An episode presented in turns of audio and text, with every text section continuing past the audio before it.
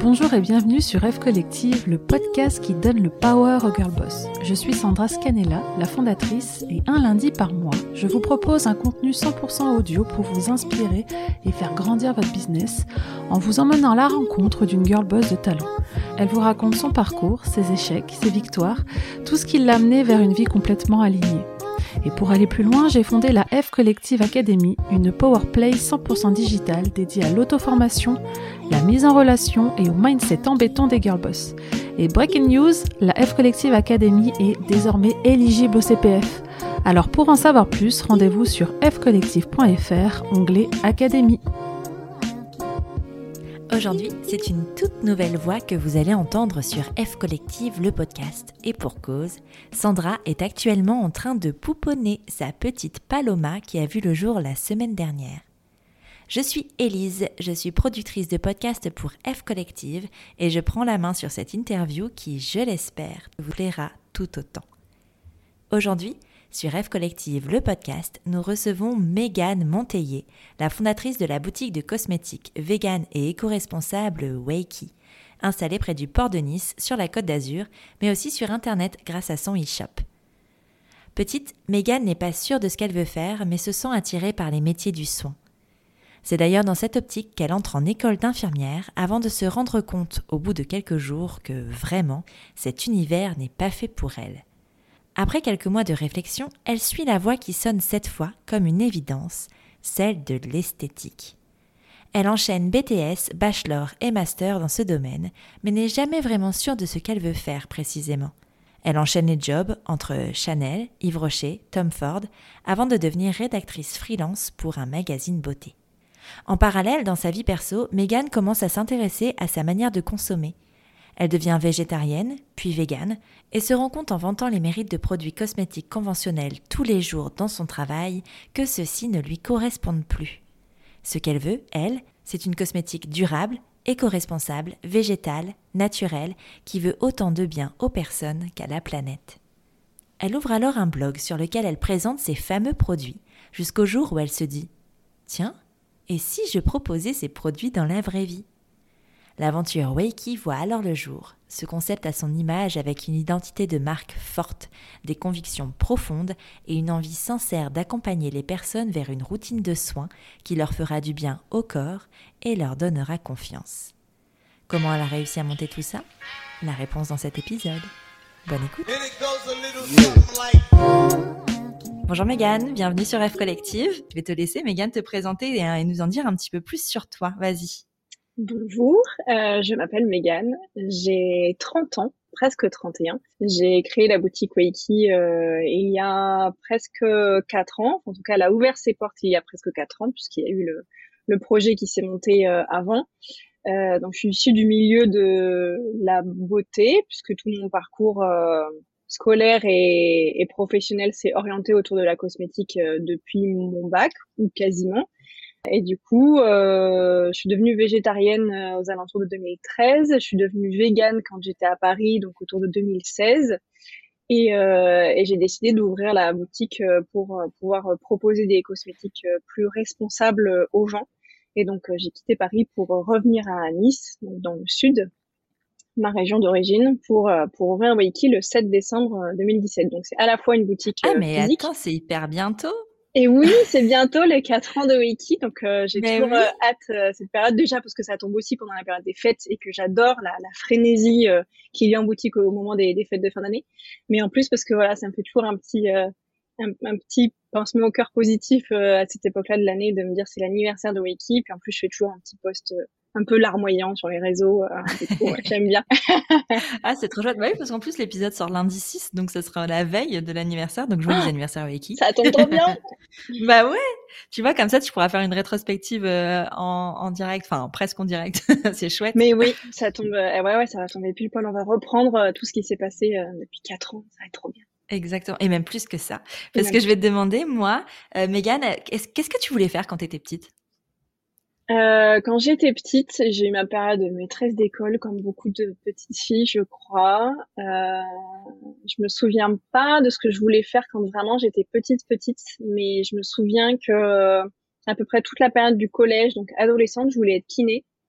Donc j'avais déjà cette, euh, ce côté un petit peu euh, prendre soin des gens, mais plutôt orienté euh, santé du coup. Après j'ai eu une période de, de remise en question de mon côté kiné, parce que du coup j'avais même fait mon stage de troisième dans un cabinet de kiné et tout, donc j'étais quand même bien bien lancée sur ce sur ce côté-là. Et après j'ai eu une grosse période de remise en question. Alors j'ai voulu faire plein de trucs. J'ai voulu faire orthophoniste, j'ai voulu faire pilote. Euh, j'ai voulu faire plein plein de trucs euh, qui n'avaient rien à voir euh, les uns avec les autres. Je me cherchais beaucoup. Et après, en fin de ah. fin de lycée, j'ai voulu faire infirmière. Donc pareil, toujours soins et toujours santé. Et mes parents m'ont dit, t'es sûre infirmière J'étais pas j'étais pas très calée avec la vue du sang. j'étais pas ils sentaient pas la fibre infirmière en moi, je sais pas pourquoi. Et en fait, après, j'ai compris pourquoi. Donc, j'ai vraiment passé mon concours d'infirmier et tout. J'ai eu mon concours, je suis rentrée à l'école. Et quelques jours après, en fait, j'ai dit ah bah non, bah, ah, c'est pas fait pour moi. Donc euh, été, je me suis sentie un peu coupable en plus parce que du coup, euh, tu passes le concours, t'as le concours, donc ça veut dire que tu prends la place de quelqu'un. Donc j'étais à eux, pardon, désolé pour euh, la personne dont j'ai pris la place et qui voulait vraiment faire infirmière. Euh, et du coup, au bout de quelques jours, je me suis dit bah en fait, ça me plaît pas. Donc mes parents ils m'ont dit bah tu quittes pas l'école tant que t'as pas trouvé un boulot. Donc, je trouvais un boulot chez McDonald's. D'accord. Et du coup, j'ai quitté l'école et voilà, j'ai passé un an comme ça euh, bah, à bosser en attendant la, la rentrée d'après et à réfléchir à ce que vraiment je voulais faire. Et euh, je sais pas trop comment ça a fait tilt dans ma tête de la beauté et la cosmétique. Et j'ai dit ça à mes parents, euh, je vais faire un BTS cosmétique. Ils m'ont dit ah bah oui, là d'accord, on comprend. Euh, donc du coup, j'ai fait un BTS euh, cosmétique après mon après mon bac. Enfin après le ah bac et l'école d'infirmière et du coup, je, je, me suis réorientée euh, à ce moment-là. Ok, mais du coup, tu étais attirée par tout ce qui était par ce monde-là, la cosmétique? Est-ce que tu as tu utilisais déjà des produits en tant qu'ado? Est-ce que tu étais plutôt coquette? Enfin, tout ça? Ouais, j'ai toujours aimé ça. Il y a plein de photos où petite, je suis maquillée avec du rouge à lèvres. j'aime bien mettre du vernis. J'aime bien utiliser les les produits de ma maman qui était fan d'Yves Rocher donc du coup euh, c'était une, famille Yves Rocher ma grand-mère ma mère après on s'est rendu compte que c'était pas forcément le plus clean du monde mais ouais mais à euh, l'époque on savait pas hmm. Voilà c'était très cosmétique végétal et puis abordable en plus donc euh, donc du coup voilà et c'est vrai que j'ai toujours aimé utiliser les produits me maquiller même même petite et j'avais pas forcément pensé à en faire mon métier et je pense que c'est hyper dur en fait de savoir ce qu'on veut faire dans la vie de façon générale on n'est pas toujours bien orienté au moment des études. Ouais, Mais c'est vrai, qu'en fait, j'avais cette, euh, j'avais cette fibre cosmétique, euh, fibre beauté, sans, euh, sans me rendre compte. Et j'ai découvert plus tard à quel point ça avait un, un pouvoir exceptionnel, le, le fait de prendre soin de soi. Et même si ça peut paraître très superficiel, c'est très lié à, à la confiance en soi, à l'image qu'on veut renvoyer au monde. Enfin, ça, ça parle beaucoup en fait la mm. cosmétique. Donc euh, donc en fait je, je pense que j'ai vraiment trouvé mon, mon milieu.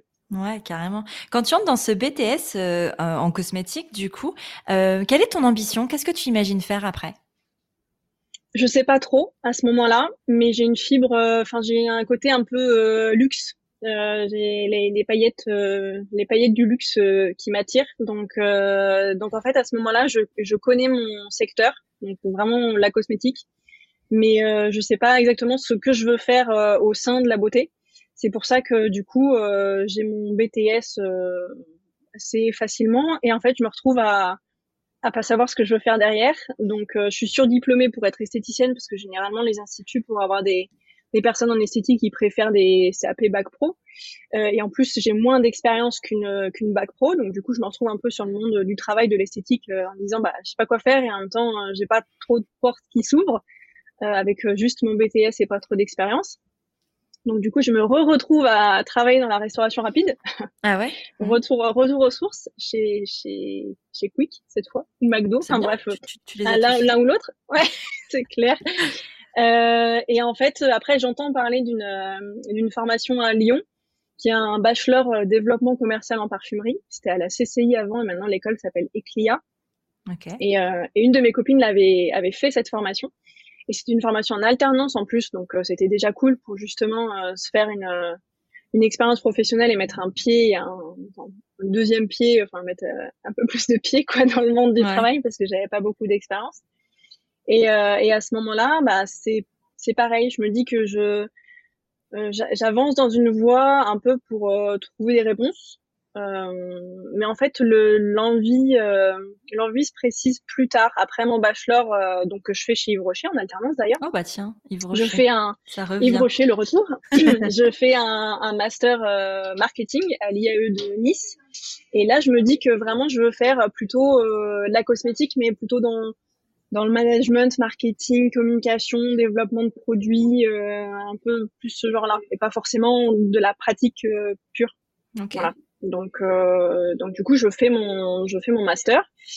Euh, je travaille chez Chanel, donc là, je mets un pied dans le luxe, pour le coup, décidément. Je mets des pieds partout. Bah oui. Euh, j'ai travaillé chez Tom Ford aussi, donc j'étais responsable de stand, donc j'étais restée dans le dans le retail, dans la vente, un peu par défaut parce qu'en fait, je voulais intégrer le siège, mais qu'il prenait pas euh, sans expérience, donc euh, enfin, j'ai fait un petit peu ce que j'ai pu. Je me suis dit, je mets un, une première, euh, une première approche via la vente et après, en master 2, donc mon stage de fin d'études, je l'ai fait dans une euh, plateforme euh, beauté, un peu un genre de trip advisor de la beauté, une start-up qui n'existe plus maintenant puisque les fondateurs ont fait autre chose. Euh, et là, j'étais rédactrice beauté. Donc j'ai ah commencé à écrire des articles sur la cosmétique avec optimisation, du référencement, tout ça, tout ça. Et c'est là que j'ai commencé à me pencher sur la composition des produits et donc à m'orienter vers une consommation de cosmétiques plus responsable euh, et voilà, j'aimais bien écrire et j'adorais la cosmétique, donc euh, ça me convenait bien. Mais c'est pareil, c'était pas non plus euh, ma, ma, vocation et mon le, le poste que, dont j'avais rêvé. Enfin, je, voilà, j'ai évolué dans la beauté sans jamais vraiment savoir ce que je voulais faire, à part quand j'ai ouvert ma boutique. Ouais, c'est marrant parce qu'il y a tellement de choses dans ce que tu racontes. Euh, il y a notamment, enfin, tu parles d'écriture, de référencement, tout ça. Ça, tu t'es formé sur le tas ou c'est des choses que tu avais appris à l'école? Pas du tout. On me l'a appris euh, bah, un peu, enfin carrément tout dans l'entreprise en fait. Donc euh, les filles, euh, les filles qui faisaient qui faisaient ça sur place, enfin dans l'entreprise au moment où moi je suis arrivée, c'est elles qui m'ont formée à me dire bah voilà un mot clé, enfin qu'est-ce que c'est que le référencement, le SEO. Euh, comment faut utiliser les mots clés, comment faut les choisir, où est-ce qu'il faut les utiliser, qu'est-ce que ça change, etc., etc. Donc non, c'est quelque chose que j'avais pas du tout vu j'avais pas beaucoup vu le, le côté euh, e-commerce de, de la beauté en fait et j'ai vraiment plongé dedans. Euh, bah oui parce que c'est quelque chose que tu vas et on en revient, on y reviendra après, mais que tu vas vachement utiliser finalement sur euh, sur ta boutique toi, puisque Wakey c'est une boutique physique, mais aussi une boutique en ligne, et j'imagine que cette expérience-là doit être hyper précieuse en fait pour toi. Oui, Complètement. L'expérience e-commerce et, le, et les notions de, référencement ont beaucoup, euh, beaucoup aidé. De management aussi des réseaux sociaux, parce que du coup, je, communique euh, quasiment exclusivement euh, sur les réseaux sociaux, même s'il y a eu d'autres choses sur d'autres médias au, début de l'ouverture de Wiki, mais c'était des, opportunités liées à l'ouverture et liées aux journalistes qui voulaient faire des articles, mais euh, voilà, parfois je faisais surtout euh, surtout du, des réseaux sociaux. Euh, si on entend Léa à côté, c'est parce que je suis en boutique du coup, mais je suis cachée dans ma réserve, ça va. euh, et voilà, du coup, l'expérience SEO m'a m'a quand même euh, beaucoup euh, beaucoup aidé à à construire un site web qui soit intelligent et performant en termes de, de référencement. C'est tout un monde, hein, c'est voilà. Et quand on n'a pas forcément de formation, euh, on tombe un peu dans un monde qu'on ne connaît pas. Bah non, mais carrément, c'est ça. C'est ça. Donc du coup, tu, euh, tu voyages un petit peu dans cet univers euh, cosmétique. À quel moment la graine entrepreneuriale se met en toi? Bah, toujours un peu par défaut, j'allais dire, mais c'est pas très positif de dire ça. Par opportunité plutôt. Enfin, non, c'est pas vraiment une opportunité, c'est juste que, en fait, à l'époque, je suis donc à Paris euh, je fais un boulot qui me déplaît pas, mais qui m'enthousiasme pas, qui m'épanouit pas plus que ça. Mhm. Et en plus, euh, j'écris sur des cosmétiques qui sont de moins en moins en accord avec mes valeurs. Donc avec le côté euh, vegan, puisque je deviens vegan, avec le côté écologique pour le côté zéro déchet. voilà, je me penche sur la composition des produits. Je me dis, bah en fait, en plus, je, je, je promeux des, des, des, compositions et des produits qui sont pas avec lesquels je suis pas d'accord en fait. Donc ça commence sérieusement à me, problème, à, me poser un problème au niveau, euh, niveau éthique, ouais. moral. Euh, et du coup, euh, je me dis bon à Paris, euh, je, je sais pas trop ce que je veux faire. Je, je me sens un peu coincée. Donc je me dis bon, je, je vais prendre du temps pour moi. Je prends, je prends quatre jours je décide de, de, rentrer dans le sud et de me faire un petit, un petit road trip sur ma, ma, ma côte d'Azur adorée pour retrouver des, des gens que j'ai pas vu depuis longtemps, des, des régions où j'ai envie de retourner, etc. un, un, environnement qui me, qui me porte, qui me plaît. Ouais. Euh, du coup, euh, pas du tout dans l'optique de, de trouver, enfin, pas dans l'optique de trouver des réponses, dans l'optique de prendre l'air pour après réfléchir. Et au final, euh, la, la, la, réflexion s'est faite vraiment à ce moment-là. J'ai pris quatre jours euh, fin mai 2017. J'ai fait mon petit road trip euh, toute seule dans ma voiture. Donc, j'ai découvert euh, que, le, que la voiture avait un côté euh, vraiment thérapeutique euh, parce que du coup j'étais concentrée sur la route mais en même temps toute seule avec ma tête pendant des heures à, à rouler. Donc j'ai commencé à vraiment réfléchir. Et, je me suis dit mais en fait bah, qu'est-ce que je veux faire je me disais intégrer un siège marketing pour une petite marque c'est pas trop possible parce que c'est des petites structures. Donc puis j'ai pas beaucoup d'expérience donc ça va être compliqué la presse, euh, du coup, c'est pas ce qui m'attire le plus, mine de rien, même si ça me plaît. Et je me dis, bah, qu'est-ce que j'aimerais vraiment faire euh, Et en fait, je me rends compte que ce que j'aime faire, ce que je faisais aussi à Paris, parce que j'avais lancé un, un, petit blog, une petite chaîne YouTube et tout ça pour parler des produits euh, éthiques. Ouais. Et en fait, je me rends compte que ce que j'aime faire, c'est faire découvrir euh, des cosmétiques responsables et faire découvrir des marques et parler des marques et parler des produits. Je veux pas lancer ma propre marque. Euh, là, avec mon parcours entrepreneurial, je me pose un peu la question de savoir si je veux le faire plus tard, mais vraiment à l'époque, c'était pas du tout ce que je voulais faire. Je me disais, il y a plein de marques qui existent, plein de produits super cool qui existent. Moi, je veux les faire découvrir aux gens. Et en fait, avoir une boutique où j'ai plein de marques super cool et, et faire découvrir des marques super cool aux gens. Et je me dis, j'ai pas envie de faire ça à Paris, je veux faire ça dans le sud. Et du coup, euh, voilà, la graine, euh, la graine est plantée. Ouais. donc, euh, je rentre, je, je, je, fais Toulon-Nice, donc la, la, la, graine est plantée. Après, je rentre en chemin vers Toulon où étaient mes parents. Ils sont toujours mes parents d'ailleurs. Ouais. Euh, je leur dis bah écoutez, euh, j'ai un projet, j'ai une idée.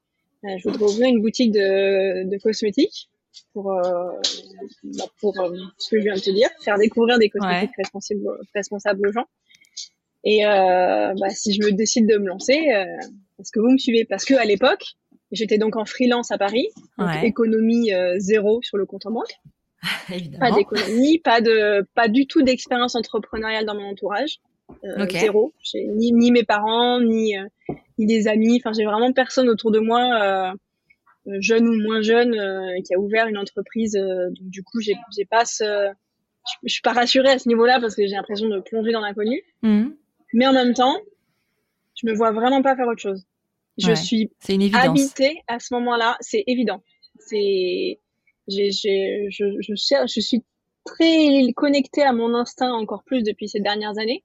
Et je me rends compte que je fais bien parce qu'en fait euh, ça simplifie beaucoup les choses de, de se dire euh, ça sera évident à un moment il y aura quelque chose qui sera évident. Et tant que je l'ai pas trouvé euh, bah je continue de chercher. J'ai fait ça aussi pour euh, d'un point de vue sentimental et ça m'a plutôt bien réussi de ouais. chercher l'évidence. Et vraiment à ce moment-là je suis habitée par mon projet et je me dis, euh, si je le fais pas maintenant, je vais, mon énergie, je vais la perdre. Ouais. Parce que j'avais aussi la, la possibilité de, de, rester à Paris un petit moment, le temps de monter mon projet. Et je me dis, non, faut que je, je, je fasse mes valises, je redescende dans le sud. J'avais ce, cette énergie du, du sud, je sais pas, du soleil, de la mer, de la lumière qui m'a, qui m'a ré, réénergisée. Et je me suis dit, si je, si je lance pas le projet maintenant, dans le sud, tout de suite, je vais le, je vais le perdre. Je vais laisser passer quelque chose. Enfin, j'avais, c'était viscéral et ça me portait. En même temps, ça m'angoissait beaucoup de me dire, c'est, c'est maintenant que jamais, quoi. Ouais. C'est clair. Bah, alors, en même temps, il y avait aussi une opportunité de marché parce que bah, du oui. coup, euh, voilà, des cosmétiques, euh, une boutique de cosmétiques euh, vegan écologique à Nice, il n'y en avait pas. Et je me suis ouais. dit, si je le fais pas maintenant, bah, on va me piquer la place. Quoi. Donc, ouais, ben, aussi un peu, un peu ça forcément, mais euh, mais c'était surtout d'un point de vue personnel de me dire, ah, j'ai trouvé ce que je veux faire je, mis accroche corps et âme et je, je, je, me dédie à ça et je me lance. Pas le choix. Trop bien, trop bien. Bon alors tu fais tes valises, tu redescends dans le sud, euh, tu décides oui. de lancer cette boîte. Euh, quelle est la première chose que tu fais? Quelle est la première chose que tu mets en place? Je fais une étude de marché. Ouais. en bonne. en bonne euh, meuf euh, très scolaire. ouais, mais tu vois tout ça, t'as pas de, tu vois, t'as pas de, de, personnes qui sont entrepreneurs autour de toi, tout ça. Comment tu sais que la première chose que tu dois faire, c'est euh, une étude de marché? Bah parce qu'en bachelor, je l'ai quand même un peu vu. Ouais. Euh, et, en, et en master aussi. Ok. Euh, et je me dis que et en plus j'ai quand même un peu des doutes sur certaines choses. Au départ, je savais pas si si vraiment je le, le critère vegan serait euh, 100% discriminant. Euh, Mhm. En fait, de savoir si je vraiment c'était que vegan sans ingrédients d'origine animale ou si je laissais la place aux ingrédients d'origine animaux mais que mais cruelty free donc sans cruauté donc tous les labels euh, voilà non testés sur les animaux etc mais que je laissais quand même une place euh, aux ingrédients comme la cire d'abeille etc Mhm. euh, voilà il y, y avait des petites choses comme ça que je voulais affiner j'étais pas je sentais bien qu'il y avait un marché mais je me suis dit si je veux euh, arriver devant une banque en disant euh, j'ai une enfin j'ai une, une idée de business euh, je voulais être capable de leur dire euh, le marché est, est comme ça et du coup euh, c'est pour ça qu'il y a une opportunité. Donc en fait ça me paraissait aussi euh, logique de faire comme ça de commencer par euh, par étudier le truc et et par mon- monter un, un dossier d'études de marché en disant euh, pour pouvoir être euh, pas légitime mais voilà que, que mon idée soit légitime en fait Ouais. j'avais besoin de légitimiser mon idée Ouais, ok. Et alors, qu'est-ce qu'elle a donné cette étude de marché? C'était quoi le résultat? Bah que ça allait cartonner ça allait cartonner. Alors, euh, je me suis vraiment positionnée sur le critère vegan parce que je me suis dit qu'en termes de communication, euh, ça allait être beaucoup plus impactant de dire euh, première boutique de cosmétiques vegan parce Ouais. que du coup, c'était vraiment une niche et je trouvais ça pertinent de, de m'implanter sur sur cette niche-là. Euh, et après, euh, et après, bah, c'est- je- ça, ça pétait tous les scores. Hein. J'ai fait une, euh, j'ai fait un, un focus group d'abord et un questionnaire après. Ouais. Et euh, voilà, les, les gens cherchaient vraiment ce, ce type de produit euh, dans une boutique spécialisée pour avoir du conseil, pour pouvoir tester euh, voilà, tous les types de produits, du soin, de l'hygiène, etc.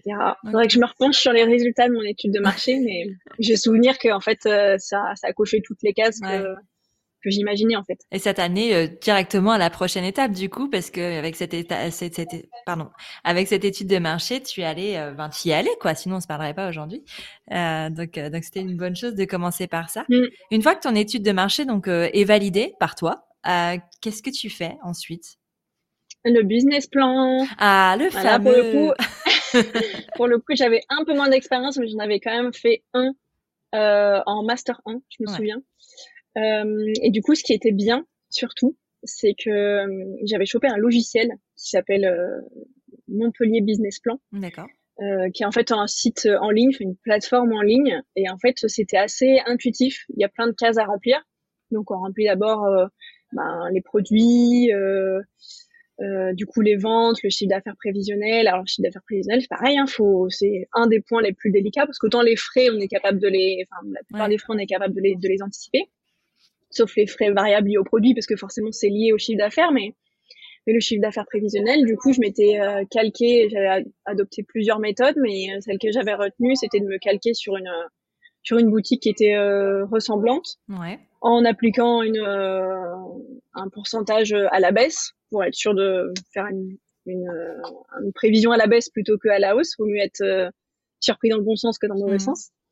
Euh, Et voilà. Et du coup, euh, après, euh, enfin, faut faire la liste, la liste des frais. Donc c'est vraiment un yo-yo à ce moment-là Mhm. puisqu'en fait typiquement pour le local, parce que du coup moi je suis une boutique physique, Ouais. euh, pour le local, euh, bah, pour faire un business plan, faut déjà avoir une idée du local, mais Ouais. Mais du coup, euh, enfin ça, ça va vraiment dans les deux sens en fait. Tant qu'on n'a pas trouvé le local, on peut pas faire le business plan, mais on peut pas arriver devant une banque, euh, voilà, c'est vraiment on fait le yo-yo entre les deux. Donc en fait, faut faire un peu son business plan avec une idée de local Ouais. selon le marché de immobilier en fait et après euh, affiner une fois qu'on a fait son business plan et qu'on a trouvé le local bah réaffiner le business plan avec le local qu'on a trouvé pour C'est ça. pouvoir euh, ça. devant la banque et puis après la liste en fait la liste des des frais euh, à, à, du coup à calculer etc c'est assez long Ouais. et fastidieux parce que on se rend compte que pour une boutique physique il y a quand même beaucoup de charges Mhm. puis on nage un peu, euh, enfin voilà, on fait des estimations. Parfois, on a l'impression de faire vraiment des, des estimations euh, grossières et de se dire, bah, enfin, j'invente, mais euh, on se base sur un peu ce qu'on imagine être, mais euh, voilà, on fait un budget communication, on fait, euh, on fait plein de trucs, mais on se rend compte c'est assez, c'est pas très, euh, au départ, c'est assez fictif. Enfin, c'est pas, c'est flou, ouais, c'est pas palpable en fait. C'est, c'est, tu peux pas vraiment avoir. Enfin, c'est, c'est comme si un peu t'as inventé des chiffres. Alors, tu les sors pas de nulle part, hein, bien sûr, mais c'est toujours assez, je trouve, euh, compliqué de, de, de, se projeter dans quelque chose qui n'existe pas avec des vrais chiffres. Euh, euh, puis cette histoire de local, finalement, tu, tu, passes du temps à chercher un local et, euh, et si t'as pas, enfin, tout se déclenche très vite finalement. Des, c'est, une fois que tu as le local, et ben tout s'enchaîne. Mais avant de trouver le local, c'est difficile de se trouver, de savoir où aller exactement parce que ben t'es sûr de rien, quoi. Ouais, moi, j'ai eu la chance d'avoir un coup de cœur pour un local et qui finalement a, a super bien marché. Donc, au final, j'ai pas passé beaucoup, beaucoup de temps à chercher un local euh, à l'époque de l'ouverture de Nice. Mais là, on en parlera peut-être plus tard, mais mhm. euh, je vais ouvrir une autre boutique à Antibes. Donc, re-business plan, re-recherche de local. Alors là, c'est pas le même, euh, c'est pas la même histoire. Ouais. Voilà. je cherche depuis plusieurs mois déjà et, ah ouais. et voilà. Et donc, je suis vraiment dans ce yo-yo de, je fais mon business plan avec une idée de local en fonction du marché, donc une idée de, d'un loyer, d'un droit au bail, etc. Et en fait, le jour où je vais euh, trouver le, le local, comme ça, j'aurai déjà un business plan un peu prévalidé par une banque. Comme ça, je pourrais dire, euh, si vraiment je trouve un local qui me plaît, je pourrais dire, bah, mon dossier, il est prêt il est déjà prévalidé par la banque et du coup on peut on peut enchaîner quoi. Parce que le, le, risque de se retrouver de visiter des locaux sans avoir un business plan qui est déjà un peu fait, c'est du coup que le local nous passe sous le nez mm. face à quelqu'un qui a déjà un business plan de fait. Ouais, c'est ça. C'est ça. Voilà. Carrément. Donc c'est un peu euh, délicat. Ouais. Tu t'es fait accompagner pour tout ça avec des organismes type euh, CCI ou BGE ou que sais-je? Enfin, est-ce que tu t'es fait accompagner? Alors euh, non, parce qu'au final, euh, bah, j'avais quand même quelques connaissances euh, pour faire mon business plan et je me suis pas trop mal débrouillée. et par contre, dès que j'ai commencé à chercher des financements, et que la banque m'a dit ah bah on va on va vous prêter des sous mais pas autant que ce que vous demandez. Ouais. Euh, j'ai effectivement euh, contacté euh, Initiative Côte d'Azur, donc un mmh. réseau euh, d'aide aux entrepreneurs qui accorde notamment des prêts d'honneur, donc des prêts à taux zéro aux créateurs d'entreprises. Et en fait, là, je me suis rendu compte que ce type de structure existait et que peut-être que ça m'aurait grandement facilité la tâche si, euh, si du coup j'avais fait appel à eux avant. En tout mmh. cas, ils m'ont beaucoup aidé pour le pour le financement du projet parce qu'ils m'ont accordé un prêt d'honneur et en plus ils m'ont mis en relation avec d'autres structures, donc euh, Créasol et Nacre pour avoir euh, d'autres, enfin un microcrédit et un autre prêt d'honneur. Ouais. Mais ça, j'étais pas du tout, euh, j'étais pas du tout au courant qu'il existait ce type de structure à l'époque. Et euh, BGE, bah du coup, j'ai pas eu euh, vraiment besoin, mais du coup, je connais des entrepreneurs qui se sont fait accompagner par un, par un BGE et qui du coup sont hyper hyper euh, content d'avoir mm. pu euh, s'appuyer euh, s'appuyer sur eux quoi. Ouais, carrément, c'est des choses quand même qui sont hyper intéressantes et et qui sont en plus ça dépend des régions. Alors ça c'est les BGE dépendent des régions mais qui sont bien souvent gratuites quand on est demandeur d'emploi et quand on est en création d'entreprise et qui c'est intéressant justement d'être accompagné par des gens comme ça et des organismes qui bah, qui peuvent qui peuvent nous aider quoi. Bah, moi j'avais la chance d'avoir déjà fait une étude de marché. Ouais Ouais, une étude de marché, un business plan, je savais faire entre guillemets, parce que voilà, je j'ai taugé un peu et je pense que ça aurait pris moins de temps si je m'étais fait accompagner. Mais voilà, moi j'avais la chance d'avoir un peu un, un backup scolaire euh, autour euh, de, de la gestion d'entreprise, ouais. ce que n'ont pas forcément euh, toutes les personnes qui veulent se lancer dedans. Donc, donc j'encourage vachement ceux qui veulent se lancer dans l'entrepreneuriat à faire appel à ce type de structure pour avoir des des, des, des, conseils et des accompagnements sur euh, bah, la comptabilité, l'élaboration du projet, même après. Hein. Ouais. quand on quand l'entreprise évolue, qu'on ne sait pas exactement euh, vers quoi et comment orienter le, l'évolution de l'entreprise, c'est toujours bien de se faire accompagner, de se faire conseiller pour euh, être sûr de prendre la bonne direction. Ouais, carrément, carrément. Euh, Waiki, ta marque, donc, je trouve, elle, a une identité de marque hyper forte. Est-ce que c'est quelque chose que tu as mis en place dès le début? Est-ce que c'était une volonté de ta part dès le départ ou c'est venu au fur et à mesure? Euh, Oui, je voulais créer un univers autour de Waiki. Et du coup, euh, sans forcément euh, mettre sur papier une stratégie en disant, alors voilà euh, les, les, clients wiki, je vais les appeler les wiki gens. Euh, vraiment, c'était pas du tout, euh, c'était pas du tout euh, détaillé comme ça. Mais dans ma tête, je voulais vraiment créer une identité de marque pour créer un univers autour de, de la boutique et que créer une communauté, etc.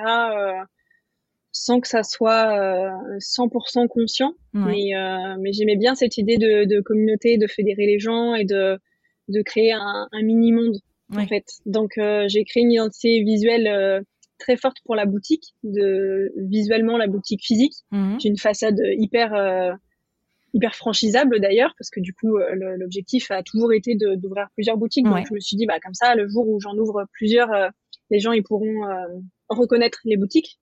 Donc il y avait ce côté identité visuelle pour pour franchiser après et pouvoir créer un réseau de boutiques reconnaissables entre mille. Et après après je pense qu'il y a une identité de l'entreprise aussi parce que je me suis beaucoup mise en avant dans l'entreprise et que du coup il y a mon il y a mon il y a mon identité à moi en fait qui transparaît à travers l'entreprise. Hmm. Donc je pense qu'il y a une, une, identité forte parce que bah parce qu'il y a ma, ma, personnalité à moi que j'ai beaucoup euh, enfin que j'ai pas hésité à à mettre en avant. C'est peut-être un peu prétentieux de dire mettre en avant, mais non, je sais pas comment le dire autrement. Non, mais non, mais enfin, c'est ce qu'on appelle euh, un peu le storytelling finalement, enfin de de raconter ton histoire et de d'expliquer en quoi euh, ton entreprise, elle, euh, elle, elle vient de, elle vient de, du fond quoi, elle vient de toi, elle vient de, de, tes tripes en fait finalement, et parce qu'elle représente à 100% tes convictions et ta façon de vivre au quotidien. Donc moi, je trouve que c'est important aussi. Mais justement, ça peut être un peu deux oppositions finalement, parce que regarde, tu, tu dis que tu crées une identité visuelle euh, hyper forte pour permettre justement de ben de dupliquer après derrière. Donc qui dit dupliquer dit que tu sois pas forcément euh, dans toutes les boutiques, mais à côté de ça justement tu euh, tu incarnes vachement ta marque. Euh, tout en bah tu vois tu fais les deux en même temps comment tu envisages parce que ben du coup tu veux ouvrir d'autres d'autres boutiques comment tu envisages ça? Le fait de de laisser vivre cette boutique sans toi? Ne pose pas la question. C'est la question la plus horrible du moment. Ah bah, pardon, Comment je vais faire bah, que j'appuie sur le bon. Être partout T'appuies où ça fait mal. Comment je vais faire pour être partout euh, alors que je peux pas être partout? Ouais, c'est vraiment le challenge du moment. De, on va passer de une boutique à plusieurs boutiques euh, et je peux pas être partout. Euh, donc c'est le c'est le challenge. Il va falloir que je que je délègue euh, en boutique physique et que je trouve le bon équilibre pour être euh, pour incarner toujours euh, l'univers Waiki sans que ça soit euh, que moi. Ouais. Voilà. Que ça puisse vivre sans toi aussi quoi. Vivre sans moi aussi puisque bon après j'ai aussi bah, des, des, projets liés à Waiki mais pas forcément que à, à, des, à, des, boutiques physiques revendeurs. J'ai des projets perso aussi donc il arrive un moment où de toute façon je vais pas pouvoir être partout. Mm. Et euh, donc forcément, c'est un challenge de pouvoir euh, déléguer la, la, gestion et, et le, le, conseil et l'expertise euh, en magasin et, et, en même temps euh, d'incarner aussi le Wiki sur sur les réseaux pour la communication. Donc ça, de toute façon, je vais je vais sortir un peu de la, la communication de la boutique physique pour être un peu plus générique à toutes les boutiques en fait. Comme ça, mm. ça va me permettre de de gérer, de, de faire de la com euh, sans être forcément en boutique.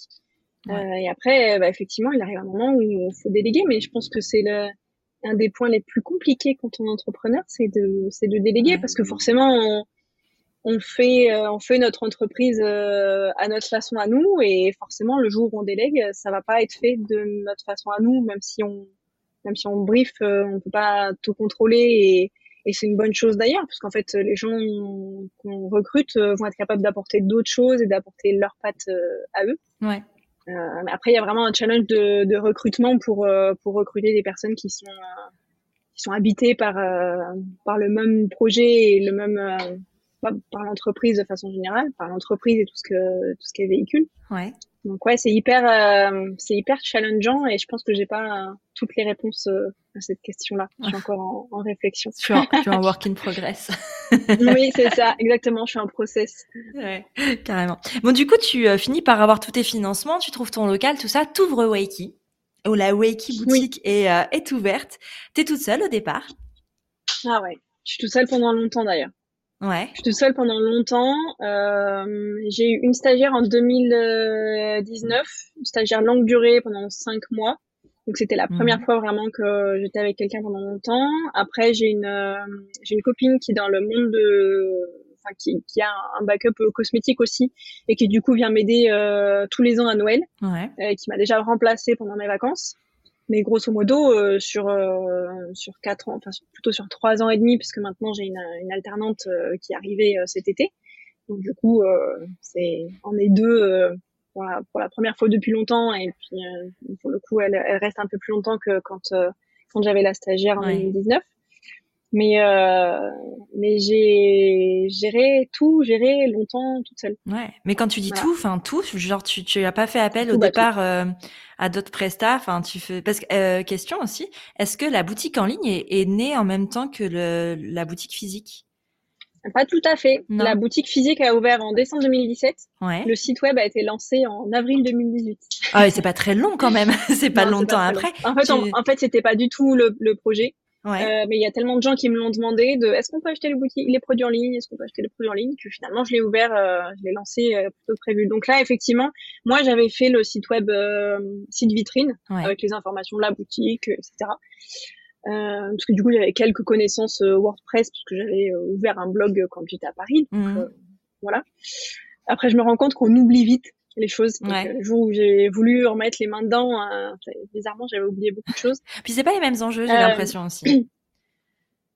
Le, le e-shop bah, la boutique ouais, c'est ça. C'est que quand tu veux créer quelque chose comme ça, enfin, il y a.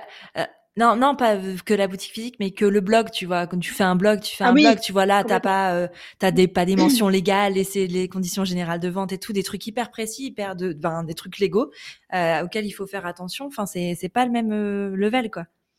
Ouais, ouais. Ah, c'est pas du tout le même niveau et puis c'est pas, c'est pas les mêmes enjeux, on fait pas ça pour les mêmes choses. clairement, hein, une boutique en ligne, c'est, enfin, un e-shop, c'est pour euh, bah, proposer ses produits et les vendre euh, et générer un chiffre d'affaires qui va te permettre d'en vivre. Alors un blog, si, pour les personnes qui sont influenceuses, euh, il y a ce côté, ce côté performance qui joue aussi, mais.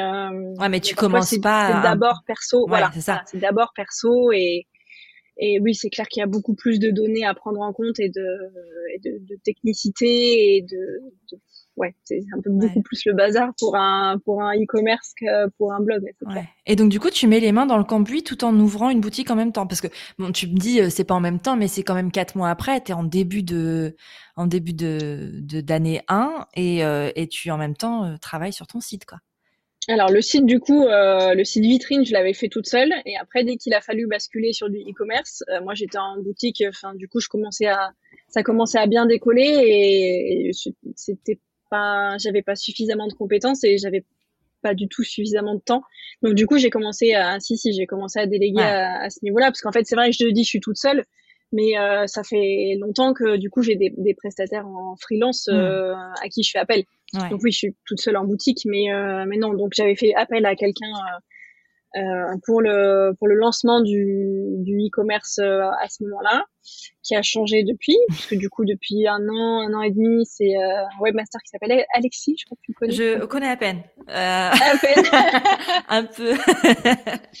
oui, bon pour resituer, parce que c'est vrai que les auditeurs et les auditrices d'Ef Collective me connaissent pas personnellement forcément, mais Alexis c'est mon conjoint, donc forcément oui, on se connaît un peu. et le, monde est petit. Le monde oui, est le monde est très petit. Donc, je travaille avec Alexis depuis un petit moment maintenant et je suis hyper euh, tellement ravie de notre collaboration. C'est vraiment quelqu'un sur, je sais que je peux compter dessus et je pense que c'est hyper important de trouver des collaborateurs sur lesquels on peut compter, en particulier sur les aspects qu'on maîtrise pas. Donc euh, voilà, forcément, euh, Alexis du coup gère le site web. J'ai un, un, expert comptable aussi qui m'accompagne depuis le début parce que quand on a une boutique physique, euh, trop de flux, trop de trop de besoins, enfin c'est ingérable. Bah, de toute façon, t'es obligé, il me semble. À... Les déclarations, oui, oui. Ouais, voilà, les déclarations de CPA, les déclarations d'impôts, etc. Mmh. C'est voilà, on est forcément obligé d'être accompagné euh, de ce point de vue-là. Il y a euh, Victoria qui est ma, ma designeuse officielle euh, qui du coup a aidé aussi à refaire le site web euh, quand on l'a refait il y a pareil un an et demi. Ouais. Déjà, je sais plus. qui du coup me, me design mes boîtes aussi parce que du coup on fait des, des box en édition limitée, tout ça. Donc donc oui, je suis quand même, je fais quand même appel à des à des gens à l'extérieur qui ont des compétences que que j'ai pas. Mmh. Pour pour toi, c'est quoi la différence? Euh, Parce que tu vois, juste avant, on parlait de, tu avais du mal à déléguer, mais pourtant là, tu me dis que tu arrives très bien avec des des freelances. C'est quoi pour toi la différence entre déléguer à des personnes euh, indépendantes? De ton entreprise et déléguer à des personnes que tu emploierais Alors, je pense que c'est surtout une histoire de compétences. J'ai aucun mal à déléguer sur des compétences que, sur des aspects que je maîtrise pas. Ouais. Donc typiquement euh, là tout ce qui est technique de site web ou design etc. Je, je me dis qu'en fait de toute façon je peux pas faire mieux parce que parce que j'ai pas du tout la compétence. Donc, Mm. euh, donc j'ai vraiment pas de mal à, à déléguer de ce point de vue-là. Euh, et après euh, non je pense que c'est vraiment c'est vraiment pas une histoire de, de type de contrat pour le côté euh, dé- délégation. Par contre c'est Mm. vrai que le freelance euh, apporte une, euh, une flexibilité et un, un, un- non-engagement, entre guillemets, qui est beaucoup Ouais. plus confortable, en particulier quand on est jeune entrepreneur, parce que, parce que le recrutement et le, le, le salariat coûte cher, en Mm. fait. Donc, euh, c'est... Voilà, c'est plus facile. Peut-être que du coup, on en demande moins à une personne en freelance parce que parce qu'il y a moins d'enjeux. Je sais pas. Mm. Je Oui. sais pas, mais c'est vraiment une voilà l'histoire de déléguer, c'est plus une histoire de compétences Ouais, qu'une histoire de type de contrat. C'est ça, t'es quand même vachement moins engagé avec un freelance. Et tu vois, par exemple, si ça se passe pas bien avec un freelance, bah tu peux arrêter la presta un peu quand tu veux. Bon, Ouais. euh, t'as des comptes, t'as toujours des contrats quand même qui sont euh, Oui. qui sont établis, mais enfin, si ça se passe, enfin, c'est toujours plus facile d'arrêter une collaboration avec euh, un indépendant, avec un freelance, qu'avec euh, quelqu'un que tu aurais employé, ce qui, euh, enfin, hors période d'essai, tu vois, je veux dire. Mais c'est ça, ça Oui. t'engage quand même beaucoup moins, je trouve. Bah, j'ai jamais eu quelqu'un en CDI encore, Ouais. mais je sais qu'en tant qu'employeur, mettre fin en tant qu'employeur à un contrat CDI, c'est ah, c'est compliqué quoi. ouais, Donc t'as plutôt intérêt d'être sûr avant Mm. de signer un CDI en tant qu'employeur quoi. Que Et puis peux tu as pas aussi ce, ce côté où euh, si tu as une baisse de chiffre d'affaires euh, pour une raison X ou Y, ben, le confinement par exemple, euh, ben, Par exemple. en fait, tes Oui. employés, tu es quand même obligé de les payer coûte que coûte. Alors que Ouais. quand tu passes vers un prestat, tu dis, ben ok, ben, je vais peut-être lui demander moins de prestat ce mois-là parce que ben euh, j'ai pas la trésor, tu vois. Ouais. Je me suis fait la... exactement cette réflexion pendant le confinement. Ouais. Quand euh, j'ai eu des, des personnes entrepreneurs autour de moi qui avaient des salariés. Mm. Bon, après, le, le système français a fait que, voilà, ils ont été pris en charge par Pôle emploi, etc. Mais bon, déjà, il y a des, il y a toute la procédure à faire qui est fastidieuse. Mm. Mais euh, je pense, enfin, j'ai j'ai pas du coup du tout euh, été confrontée à ça, mais euh, ça avait pas l'air d'être simple non plus. Et surtout, tu as des délais entre le moment Ouais. où Oui, donc tu dois avancer quand même. remboursé euh, par mm. Pôle emploi. Voilà, donc tu dois quand même rembourser les salaires. Mais je me suis vraiment fait cette réflexion de me dire, mais oh, heureusement que j'ai pas d'employé. Mm. Carrément. Mais, mais il arrive un moment où de toute façon, t'as pas le choix. Non. Enfin, si j'avais pas eu le choix, j'aurais employé quand même. Et, et voilà, mais, mais c'est clair que c'est beaucoup plus engageant et beaucoup plus compliqué euh, de gérer un, un contrat salarié que, que de gérer un contrat freelance. Ouais. Alors potentiellement, ça peut coûter moins cher, forcément, parce qu'un freelance, bah déjà c'est lui qui paye ses charges. Et euh, si t'as si t'as pas la même charge de travail, entre avoir quelqu'un à temps plein dans ton entreprise ou, ou payer quelqu'un à temps à temps plein en freelance, c'est clair que selon, selon tes besoins, ça peut être plus Mhm. intéressant d'embaucher quelqu'un. Mais c'est Ouais. beaucoup plus euh, c'est beaucoup plus compliqué euh, le jour où où t'as effectivement euh, bah voilà quoi que ce soit qui arrive. Ouais, c'est ça. C'est ça. Et puis en plus là, en l'occurrence, euh, c'est arrivé. Enfin, je veux dire, là, ça fait deux ans que ça nous tombe, ça nous pend au nez tout le temps. Donc c'est vrai que dans ces conditions-là, t'as, t'as, t'as, cette béquille-là est assez euh, confortable en fait. Donc du coup, Ouais. l'aventure du site, du e-commerce, euh, tu t'es lancé parce que tu avais beaucoup de demandes. Est-ce que ça a pris euh, Qu'est-ce qui a pris le plus vite, tiens d'ailleurs, la boutique physique ou le e-commerce? La boutique physique. Ouais. et toujours maintenant. Et en fait, je pense qu'il faut. Euh, Il y a un moment où j'ai où j'ai pris du recul et où j'ai euh, mis, j'allais dire mis un peu mon ego de côté. Il y a un moment où je voulais vraiment développer le site web Ouais. en me disant euh, c'est comme ça que je vais me développer parce qu'en fait la boutique physique euh, sortie de mes 35 mètres carrés, euh, là je peux pas pousser les murs donc euh, forcément il arrive un moment où je peux pas accueillir plus de clients que que la capacité de la boutique. Donc je me suis dit euh, en termes de d'expansion, euh, vaut mieux développer le site web que de développer la boutique physique parce que la boutique physique, comme son nom l'indique, euh, je vais forcément être limitée d'un point de vue Ouais. physique. Et donc je me suis dit il faudrait vraiment que je développe le site web. Et en fait, euh, déjà je me suis rendu compte que ça demandait beaucoup d'investissement, de travail et financier de Ouais. faire développer un site web parce que notamment pour moi qui suis euh, euh, vraiment sur un secteur où du coup j'ai une grosse concurrence euh, web, Mhm. beaucoup plus qu'en boutique physique. Parce que même si en boutique physique j'ai une concurrence de de parfumerie Sephora ou de magasin de etc. Je suis quand même sur une niche en particulier qui fait que est très spécialisée cosmétique, qui fait que au final j'ai pas beaucoup de concurrence physique, alors que j'ai beaucoup de concurrence web puisque du coup le, secteur euh, on ne parle plus de local, on parle de national ou plus international même. Du coup euh, international même. Donc en fait pour euh, pour arriver à te, à te positionner et à performer en tant que en tant que site web, c'était pas du tout les mêmes euh, les mêmes enjeux, les mêmes besoins et les mêmes investissements. Et en fait, il y a un moment où je me suis dit mais et j'entendais tellement les gens en boutique me dire euh, bah, en fait moi j'ai pas envie de commander sur internet parce que euh, j'aime bien pouvoir tester, j'aime bien être conseillé, etc. Je me suis dit mais pourquoi tu t'obstines à vouloir essayer de développer le, le web alors que ce que les gens veulent c'est la boutique? Et c'est hyper difficile en tant que qu'entrepreneur de de se parfois de se sortir une idée de la tête, de prendre du recul et de se dire mais, mais pourquoi je pourquoi je m'obstine à aller dans cette direction-là alors qu'en fait c'est peut-être pas la bonne direction. Hmm. Pourtant j'ai pas j'ai pas beaucoup d'ego dans le sens où où je suis capable vraiment de me dire facilement euh, ah bah j'avais tort, euh, euh, faut faire autrement. Mais mais c'est vrai que parfois quand on a une idée en tête et qu'on est persuadé que c'est la meilleure décision, euh, tant qu'on n'a pas le déclic, eh ben on, persiste à vouloir aller dans ce sens-là. Mais le, la boutique physique a toujours été euh, largement au-dessus du site web et la progression va dans ce sens-là aussi. Ouais, carrément. À partir de quand euh, tu as eu envie d'en ouvrir une deuxième? Qu'est-ce qui, qui a été le déclic chez toi? À partir du début. Ça, ça a toujours été. Euh... J'ai eu le déclic au début j'ai tous les déclics en même temps. Ça fait clic.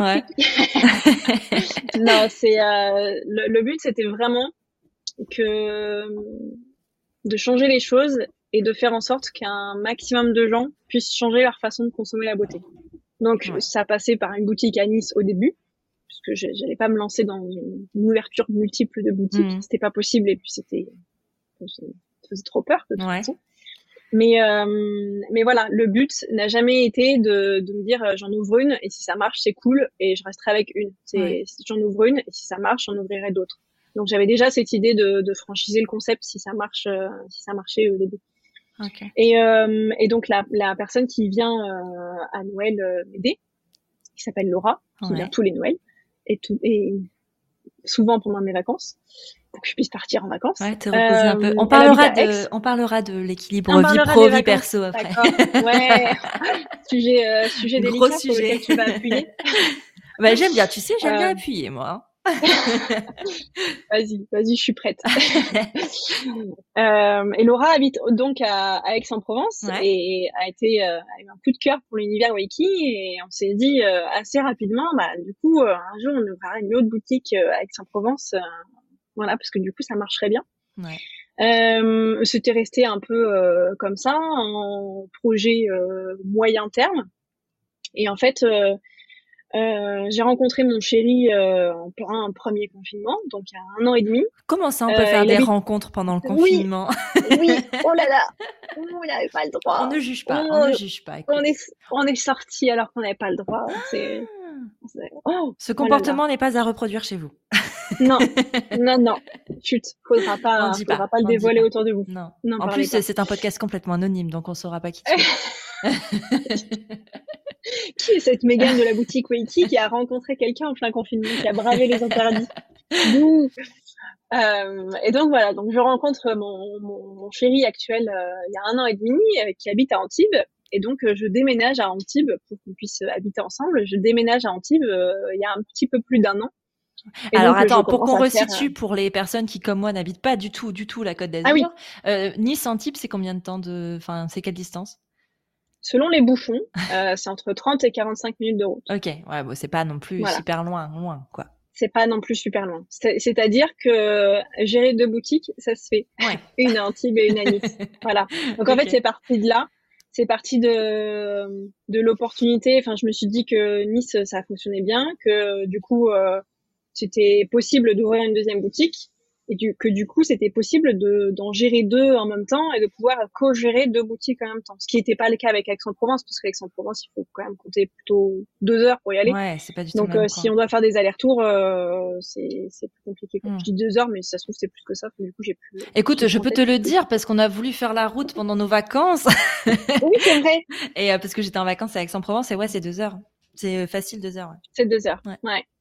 Et du coup, ça, entre une demi-heure et deux heures, ça, c'est, c'est plus du tout les mêmes, euh, la, la, même gestion. Non, carrément. Disons qu'en en urgence, euh, en urgence, je peux faire Nice Antibes, euh, Nice X, c'est un peu, c'est un peu plus compliqué. Ouais. Ouais, puis même si tu veux faire, enfin, je sais pas comment tu l'envisages, mais si tu veux faire l'ouverture justement et être sur place, être sur place à Aix-en-Provence, c'est pas le même délire qu'être sur place à Antibes, quoi. Même toi, en termes d'organisation. Ouais. Bah, du coup, le challenge va quand même être de savoir comment je m'organise pour euh, gérer les deux. Donc forcément, il y aura plus besoin que je sois là à Antibes au début parce que bah, parce que ce sera une jeune entreprise et que et voilà et que mhm. potentiellement j'aurai quelqu'un sur place euh, à Nice, donc euh, ça sera plus facile. Mais euh, mais c'est vrai que ça sera ça sera quand même challengeant, mais moins challengeant que de faire ex Nice. Donc du coup c'est comme ça que c'est comme ça que l'idée vraiment d'ouvrir à Antibes, c'est implanté un peu par bah toujours pareil, hein, par opportunité et par par la vie qui te dit, hé, si tu faisais comme ça, ça serait bien. Ah, ça et, serait bien. et, voilà. Et donc du coup, le projet s'est lancé, euh, s'est lancé assez rapidement, parce qu'en plus, euh, à l'époque où du coup on a commencé à parler d'Antibes avec mon conjoint, il voulait aussi investir dans l'entreprise. Ouais. euh, il avait aussi envie d'investir de façon générale. Il s'est dit, bah pourquoi pas investir dans les murs. Ouais. Et en fait, euh, lui euh, achèterait le, les murs de, de, la boutique et comme ça, après, moi, je, je m'implante dedans et puis je, je paye un loyer à lui au lieu de le payer à une personne extérieure. Au final, ça se fait pas comme ça parce que parce que le marché immobilier d'Antibes est quand même euh, assez euh, élevé d'un point de vue financier ouais. et que du coup pour pouvoir euh, pour pouvoir acheter il fallait quand même avoir une grosse grosse euh, capacité d'emprunt et capacité de enfin, capacité de remboursement et apport initial ouais. Et où du coup euh, c'était pas c'était pas possible de faire comme on voulait le faire. Donc au final on est reparti sur une location. Okay. euh, faut pas hésiter à changer d'avis si, oui. euh, mais c'est ça. s'obstiner si jamais ça se fait pas. Carrément carrément. Complètement. J'ai une question Voilà. qui est purement technique à te poser. Euh, quand tu veux ouvrir une deuxième euh, entreprise, enfin une deuxième entité d'une entreprise déjà existante, enfin d'une marque déjà existante, est-ce que tu dois créer de nouveaux statuts, ces deux entités complètement différentes. Comment ça se passe? C'est pas obligé. Ok. moi j'ai le choix j'ai le choix et je décide que non je décide de garder euh, une même entité euh, SARL Waiki Cosmétique avec deux antennes D'accord. mais euh, tu peux créer deux entreprises différentes. Donc appeler la première SARL Wiki Cosmétique et l'autre SARL euh, Wiki Beauté. euh, Enfin voilà. Là, tu es obligé de. C'est une structure à part entière où tu recrées une entreprise. euh, Hmm. Voilà, c'est une deuxième, une naissance vraiment à part. Ouais, tu pourrais séparé. faire ce, ce qu'on appelle une holding. ça a l'avantage Ouais. sécurité. Ouais. Ouais, mais alors euh, du coup c'est encore plus, euh, c'est encore plus, encore plus compliqué. D'accord. Mais euh, je connais pas tous les, enfin je saurais potentiellement pas répondre d'un point de vue technique à, Hmm. à toutes ces questions-là, mais, mais je sais que j'ai le, j'ai eu le choix, j'ai le choix d'ailleurs parce que c'est pas fait, mais euh, j'ai le choix de faire, de faire une seule et même entité ou deux entités différentes. D'un point de vue sécurité, c'est plus sécuritaire d'ouvrir une, une entreprise séparée Ouais. parce que si jamais Antibes se casse la gueule, bah du coup euh, ça impacte pas celle de Nice. Ouais. Par contre, euh, c'est beaucoup plus simple à gérer d'un point de vue logistique d'avoir une seule et même entreprise, parce que du coup, euh, voilà, s'il y a des flux de, de marchandises à faire passer de l'un à l'autre, bah, t'as pas besoin de, fac- de faire des factures euh, de euh, Wakey qui facture à Hmm. Antibes, euh, de Wakey de Nice qui facture à Antibes, ou dans un sens ou dans l'autre. Euh, Ouais. Voilà, c'est plus t'as t'as qu'une seule compta, euh, même si du coup c'est une plus grosse compta, mais du coup t'as pas deux bilans à faire, Hmm. deux dépôts de, etc., etc. Ouais. Donc en fait c'est plus simple d'un point de vue logistique, mais plus euh, moins sécuritaire. Ouais. Mais je me dis que comme Wakey fonctionne bien et que le marché à Antibes euh, est présent et que j'ai déjà une potentielle clientèle à. Antibes, n'y a pas de raison que ça ne marche pas. On carrément. croise les doigts. Carrément. Et mais ça sort quand même du système de la franchise. Là, on n'est vraiment pas là-dedans. C'est toi qui ouvres une deuxième Non. et tu donnes pas les rênes parce que la franchise, c'est en fait un peu, c'est vendre. euh, Enfin, tu, tu proposes euh, à, à des personnes de travailler sous ta marque, mais ce serait leur entreprise, plus la tienne. C'est Oui. ça? Tous les grands réseaux sont comme ça. Mm. Yves Rocher, par exemple, fonctionne comme ça. Euh, du coup, quand j'ai travaillé chez Yves Rocher, euh, sur ma fiche de paye, c'était pas Yves Rocher, c'était euh, SARL, euh, je sais plus quoi d'ailleurs.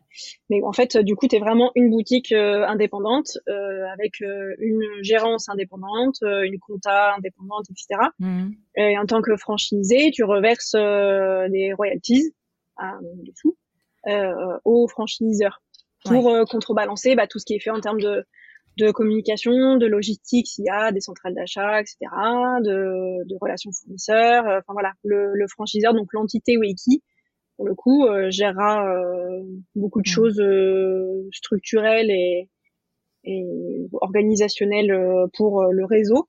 Et donc du coup, entre, en contrepartie, tu demandes une participation des, des franchisés qui euh, bah, qui aussi contrebalance le fait que bah toi tu as pris des risques à l'ouverture et que tu enfin, c'est un peu aussi normal qu'en tant que franchisé tu, tu payes ton, ton droit à, à poser cette euh, cette marque là qui existe déjà et du coup tu es un peu plus sûr de de, de, ton entreprise à partir du moment où, où, tu utilises une marque qui existe déjà et qui, qui, tourne bien quoi. Ouais, qui a déjà une certaine notoriété. Carrément. Voilà. Donc, le but c'est aussi de lancer un réseau de franchise euh, après. Et donc du coup, le projet de Aix-en-Provence est toujours euh, sur les rails euh, avec Laura. Ouais. Et potentiellement va se faire en même temps que Antibes. Ah oui. On n'en parle pas trop trop parce okay. que faudrait pas que.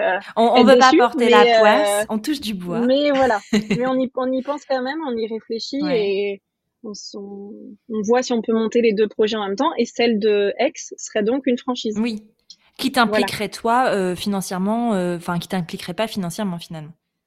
Non. Ouais. Enfin, toujours un peu indirectement, parce que oui, si jamais euh, il y a une entreprise qui, euh, qui, qui, fait faillite, euh, ça impacte forcément sur l'image de l'entreprise, donc ça impacte les ventes, mais c'est pas la même compta. T'as pas forcément besoin de faire un prêt ou de, de gérer la location, enfin c'est pas toi qui gères tout ça, quoi. C'est pas moi. Ouais. Carrément. C'est elle. C'est elle.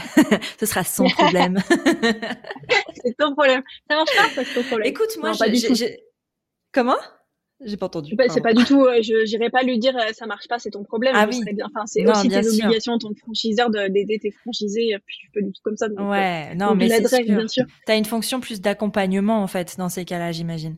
Oui, complètement. C'est ça. Bon, écoute, moi j'aimerais switcher sur un, un point qu'on a abordé un peu en off. C'est euh, les vies perso, vie pro quand on est à son compte. Euh, quelle place depuis l'ouverture de Wakey ou même depuis le projet Wakey euh, à ta vie perso? Euh, ça a beaucoup évolué. Ouais. Euh, parce que j'ai fait beaucoup d'erreurs. euh, quand j'ai décidé d'ouvrir Wiki, euh, donc du coup j'étais en freelance, donc j'ai arrêté mon contrat freelance et je me suis dédiée euh, corps et âme à, à l'ouverture de Wiki, ce qui je pensais souvent le cas quand on lance une entreprise. Donc j'ai passé euh, j'ai passé vraiment six mois six mois non-stop de lancement de projet. Après la boutique a ouvert. Donc j'ai ça, ça, a très vite décollé, donc euh, j'ai vraiment très vite passé euh, beaucoup de temps. Et euh, du coup j'ai frôlé un peu le bah, le burn-out euh, assez rapidement. Donc ça a été assez compliqué à gérer parce que du coup je sortais d'une longue période sans vacances. sans avoir eu de temps pour moi parce qu'en fait avant le lancement de Wakey du coup il y avait eu toute ma période de freelance avant ma période de freelance il y avait toute ma période de stage hmm. en fait j'avais j'avais cumulé beaucoup de, de mois de d'années carrément, euh, sans prendre de vacances et de temps pour moi. Et, euh, et le lancement de Wakey, qui a été euh, très demandeur en temps et en énergie, bah, a vraiment beaucoup, beaucoup puisé dans mes réserves. Et à ce moment-là, j'avais beaucoup de mal à, à prendre du temps perso. Ouais. Donc, donc j'ai commencé à consulter une psychologue à ce moment-là le jour où je me suis, enfin, en fait, le jour où j'ai fait une crise d'angoisse dans ma réserve, à, à pas pouvoir respirer et être en train de pleurer sans vraiment comprendre pourquoi, juste parce que je me sentais euh, dépassée, enfin, je me sentais sous l'eau, en fait. Je me suis dit, bah, on va peut-être pas attendre que ça soit encore plus critique que ça avant de prendre les choses en main et de demander de l'aide. Donc, euh, donc j'avais vraiment ce, cette difficulté-là à, à, prendre du temps pour moi, à à me féliciter pour ce que je faisais. Euh, enfin, c'était vraiment, j'avais la tête dans le guidon et puis je, je, je tirais sur la corde jusqu'à ce que la corde lâche. Ouais. En fait. D'accord. Et à partir de ce moment-là, où j'ai commencé du coup à prendre le temps de d'y réfléchir, de demander des conseils autour de moi, j'ai commencé à rééquilibrer un petit peu. Mais pour autant, euh, l'équilibre est toujours pas toujours pas bien équilibré. Ouais. C'est toujours, je, je dépense toujours beaucoup beaucoup d'énergie pour le pour Wakey et, euh, et je sais que il va falloir que je rééquilibre la balance euh, le jour où, je voudrais mettre en place euh, d'autres projets personnels hmm. en fait. Comme Donc c'est important pour moi comme un être humain par exemple. Mais oui, comme tu sais, les êtres humains ils ont ils ont besoin. Ah bah ils prennent du temps ça, ces petites bêtes là. oui, oui. ils ont besoin. Oh là là, ils sont relous ceux-là. Bah, franchement. Avoir besoin de temps pour eux. Mais euh, ouais, c'est assez, euh, c'est assez récent au final. Ouais. Euh, la période où j'ai commencé à prendre vraiment du temps à genre à m'octroyer mes dimanches et mes lundis entièrement, même si ça arrive pas chaque semaine, mais mais voilà, j'ai mon temps off est beaucoup plus off qu'avant, Ouais. mes soirées, mes week-ends. Euh, mais je sais que euh, que ça prend toujours, que mon temps professionnel prend toujours trop de place pour euh, mettre en place des projets perso. Ouais.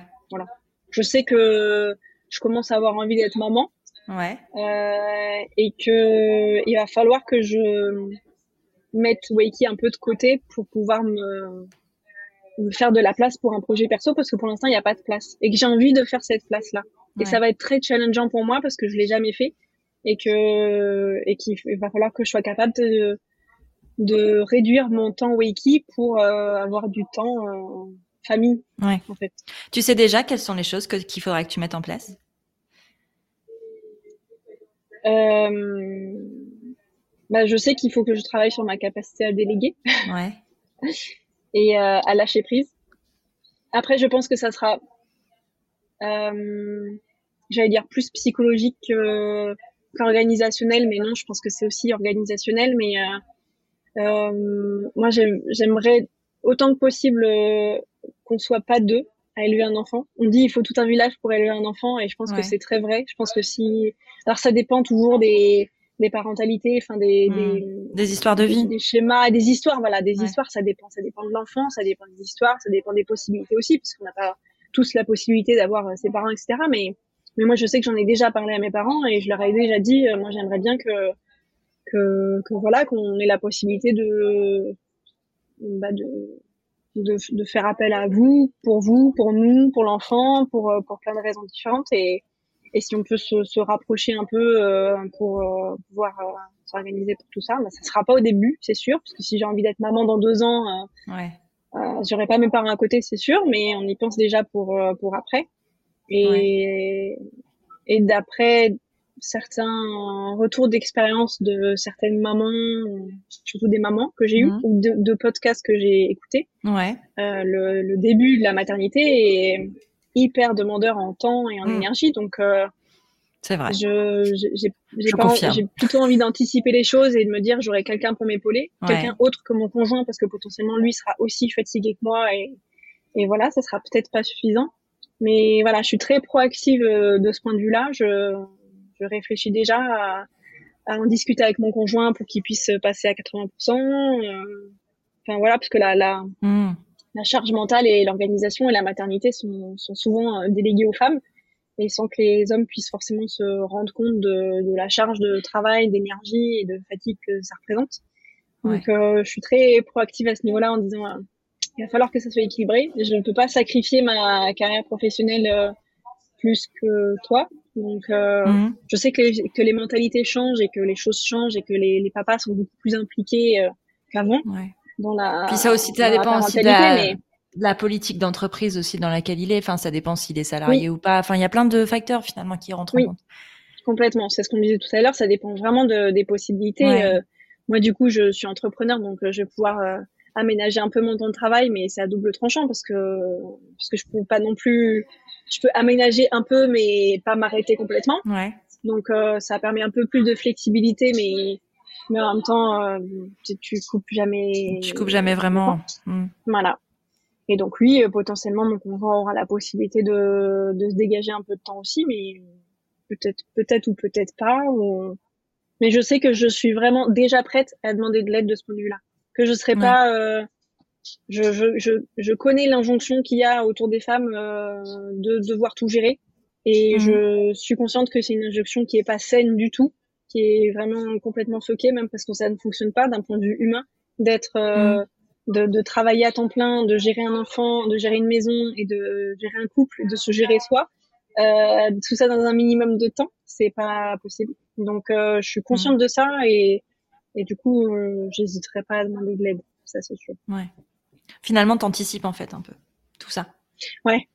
Et mon conjoint me dit que j'anticipe presque trop, parce qu'en fait euh, pour lui, c'est beaucoup plus facile parce que du coup, il est salarié et qu'il a moins de choses à mettre en place avant.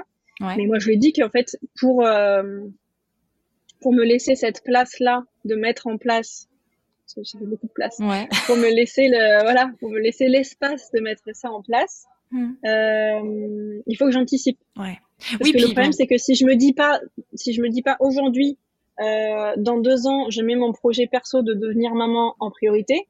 Euh, moi, dans un an et demi, j'aurais lancé autre chose en fait. Ouais, ouais c'est ça. Euh, je peux pas, je, suis obligée d'anticiper en me disant, euh, là aujourd'hui, on lance Antibes. Euh, potentiellement euh, le peut-être le début de la franchise euh, à la limite, mais il faut absolument que je me dise après Antibes j'arrête. Ouais. J'arrête pas complètement, mais je, je mets pas d'autres gros projets en mmh. place. Ouais, on est, sur, je, lève, je lève la, le pied de l'accélérateur parce que potentiellement je freine même un petit peu. Parce que si je si je décide pas aujourd'hui de faire cette place là, cette place là, je la prendrai pas jamais. Et j'ai pas envie de me retrouver à 40 ans en me disant oh, en fait j'avais bien envie de faire un enfant.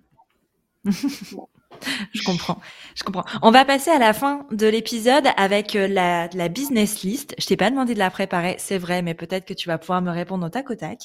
Euh, alors, est-ce que tu es plutôt agenda papier ou en ligne? En ligne. Complètement tout en ligne. Tu utilises quel To-do list en ligne, agenda en ligne. Euh, je suis avec mon agenda Google et j'ai une un, un, outil d'organisation qui s'appelle Nosby qui est hyper bien fait et qui du coup euh... après je pense qu'il n'est pas meilleur qu'un autre. C'est juste que qui me convient bien et que j'ai j'ai passé du temps à le prendre en main et que maintenant j'ai pas envie de changer. Donc euh, potentiellement euh, voilà je sais qu'il y en a beaucoup y en a qui bossent avec Trello etc enfin faut juste trouver euh, celui qui me convient bien. Ouais. mais non j'ai une espèce de de liseuse slash tablette qui s'appelle Remarkable et qui est hyper bien pour pour gérer plein de trucs. Et après j'ai mon agenda Google et et mon Osby qui m'aide à gérer les projets et mes to-do list. Top. Euh, T'es plutôt podcast ou livre? Euh, dur. je suis très très podcast euh, dans la voiture parce que du coup maintenant je passe beaucoup de temps en voiture. Je passe euh, bah, au moins une heure et quart par jour en voiture. Donc euh, du coup j'en profite pour écouter des podcasts parce qu'en plus j'ai l'impression de, de mettre à profit ce temps et que c'est pas du temps perdu dans les transports mais du temps gagné à apprendre des trucs. Donc bah sans surprise j'écoute des podcasts sur la maternité en ce moment. Ah ouais c'est vrai. Mais j'ai eu ma phase j'ai eu ma phase euh, entrepreneuriat où j'écoutais beaucoup le panier. Euh, J'ai écouté pas mal de choses. J'écoute des podcasts un peu euh, euh, autour du féminisme comme la poudre, Génération XX. Euh, et du coup en ce moment bah, j'écoute la matrescence et Bliss Stories. Voilà, Qui sont plus ah ouais t'anticipes de, de, la fou là. ouais ouais ouais. Non mais je suis très. Après je suis très je suis très contrôle fric. Ouais. Control, control freak, pardon, à l'anglaise. parce que contrôle freak, ça va un peu chou. euh, ouais, je suis beaucoup, beaucoup dans le contrôle, un peu, euh, un peu psychorigide sur les bords et, très dans l'organisation et très rigoureuse et très angoissée. Donc en fait, ça m'aide à, le fait d'anticiper m'aide à gérer mes angoisses. Ok. Voilà. J'écoute des podcasts sur la maternité pour être prête dans deux ans. Bon, spoiler alert, je pense qu'on n'est jamais vraiment, on n'est jamais vraiment prêt, je crois. Mais euh, mais c'est bien si ça te rassure, vas-y fonce. Hein. oui oui voilà, écoute, euh, bah, on prend, ça. ce qu'on peut pour se rassurer. C'est clair. pourquoi pas C'est clair. Pourquoi pas. Mais quand même euh, beaucoup beaucoup bouquins. Bon, ouais. en fait, je, je, suis moitié moitié. Ça en fait ça dépend de, du contexte plus que de l'outil en lui-même, mais voilà. Ouais. C'est les deux quoi. Très mitigé entre le, les romans pour m'évader et les bouquins de développement personnel ou le, les essais, enfin des trucs qui m'apprennent, euh, qui m'apprennent des choses. Mais euh, voilà, en fonction du contexte, je suis l'un ou l'autre. Ok. Est-ce que tu aurais un modèle féminin inspirant, enfin qui t'inspire beaucoup? Euh, Mathilde Lacombe. Ah ouais? c'est cliché.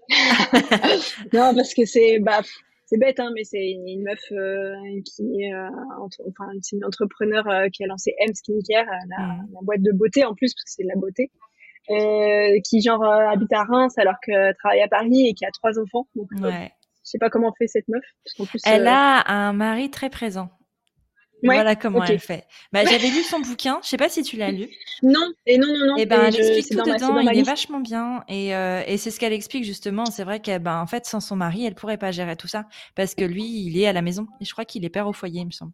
Ah, c'est Et eh oui. Mais en même temps, il n'y a pas de secret. Hein. Quand tu commences à avoir des ouais. enfants, en vrai, euh, euh, c'est pas qu'il y en a un qui sacrifie parce que c'est pas forcément un sacrifice, mais soit tu, euh, non, tu dois donner ton choix. temps, euh, voilà, à égalité. Sinon, c'est pas possible en fait. Tu peux pas ouais. être partout. Tout. Et là, ben leur modèle, c'est ça, c'est que lui, il est, c'est lui qui est au foyer et c'est lui qui gère. Il est au full time. voilà. Full time papa, papa au foyer quoi. Ah ouais. ah oui, forcément ça aide.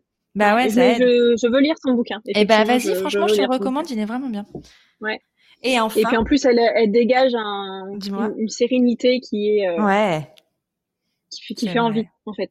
Elle a l'air d'être équilibrée. Et du coup, c'est. Voilà, bah, son bouquin s'appelle Une question d'équilibre. Hein. Ah bah voilà. je n'invente rien alors. Voilà. ouais, non mais c'est vrai, t'as raison. Et enfin pour terminer, est-ce que tu aurais un mantra? Euh, J'ai une phrase qui est tatouée sur moi, sur moi-même, pour m'en souvenir. C'est en anglais. C'est marqué euh, I suppose it will all make sense someday. Et ça me rappelle que que tout que tout aura un sens un jour, dans le sens où n'importe quoi qui arrive, euh, on peut en, en, tirer profit et, et le ouais le prendre à son avantage et et je pense que vraiment dans la vie, tout est une question de d'opportunité et qu'il n'y a pas de de bon ou de mauvais choix au final. Et du coup, euh, ça m'aide ça m'aide vachement à, à, relativiser et à me dire bah au final euh, ça t'apprendra quelque chose, tu t'en sortiras forcément. Il y a le petit euh, I suppose au début qui est pas forcément 100% euh, convaincu et qui est un peu un peu un peu bancal mais parce que du coup je pense qu'on est toujours à jamais avoir 100% euh, confiance et du coup ça représente bien mon état d'esprit aussi. Mais euh, mais voilà j'ai je ça m'aide à me souvenir que que voilà. Un jour tout aura un sens sans, forcément parler de, de, destin ou quoi mais quand je me retourne aujourd'hui euh, et que je regarde mes mes expériences euh, passées alors j'ai pas eu beaucoup d'échecs dans ma vie mais ne serait-ce que d'un point de vue sentimental je me dis bah ça, au final, euh, j'en ai bavé à un moment donné, mais ça m'a appris ça. Et puis après, j'ai rencontré telle personne et puis ça s'est pas bien passé, mais du coup, ça m'a appris ça. Et puis aujourd'hui, j'en suis à un point où je peux pas rêver mieux. Mais du coup, peut-être que j'en serais pas là où j'en suis si j'avais pas traversé tout ça. Donc, euh, voilà. C'est plein de sagesse. c'est euh, super ah intéressant. Euh, merci, merci, merci Megan pour cet échange, pour tes bons conseils, pour euh, pour tout ça. Ben si on veut te suivre, si on veut suivre Wakey et aller voir ce que tu fais, ça se passe par où? Bah, ça se passe d'abord sur le compte Instagram de Wakey Cosmetics parce que je publie beaucoup de choses et que du coup ça fait ça fait le lien vers le vers le site web. Donc si vous voulez acheter les produits après et découvrir les produits, euh, ça se fait sur le site web. Mhm. Mais du coup, euh, d'abord la page Insta parce que c'est plus sympa. Wiki Cosmétiques sur Instagram. Et si on a des auditeurs ou auditrices qui, euh, qui, qui, passeraient par Nice, elle se trouve où ta boutique? Au 30 rue Barla. C'est à Nice Est, c'est quartier du port, donc c'est un chouette quartier commerçant. Pas tout à fait centre-centre, mais du coup dans un chouette quartier. Et, euh, et, du coup, bah, bah, venez, parce que la boutique est hyper cool quand même. venez rencontrer Megan. Merci beaucoup oui. Megan, et puis ben, à bientôt. Merci Elise, à bientôt. C'est terminé pour aujourd'hui. Merci d'avoir suivi ce nouvel épisode de F Collective. S'il vous a plu, c'est le moment de lui mettre 5 étoiles sur Apple Podcast et un power commentaire. C'est ce qui le fera connaître auprès des girlboss qui en ont besoin. Et pour mettre des paillettes dans votre vie d'entrepreneur, téléchargez la Girl Boss Bible, un concentré de ressources pour faire décoller votre business et gonfler votre mindset. Pour vous la procurer, rendez-vous sur fcollective.fr. Vous êtes sur F Collective, le podcast qui donne le power au Girl Boss. À très vite pour un nouvel épisode.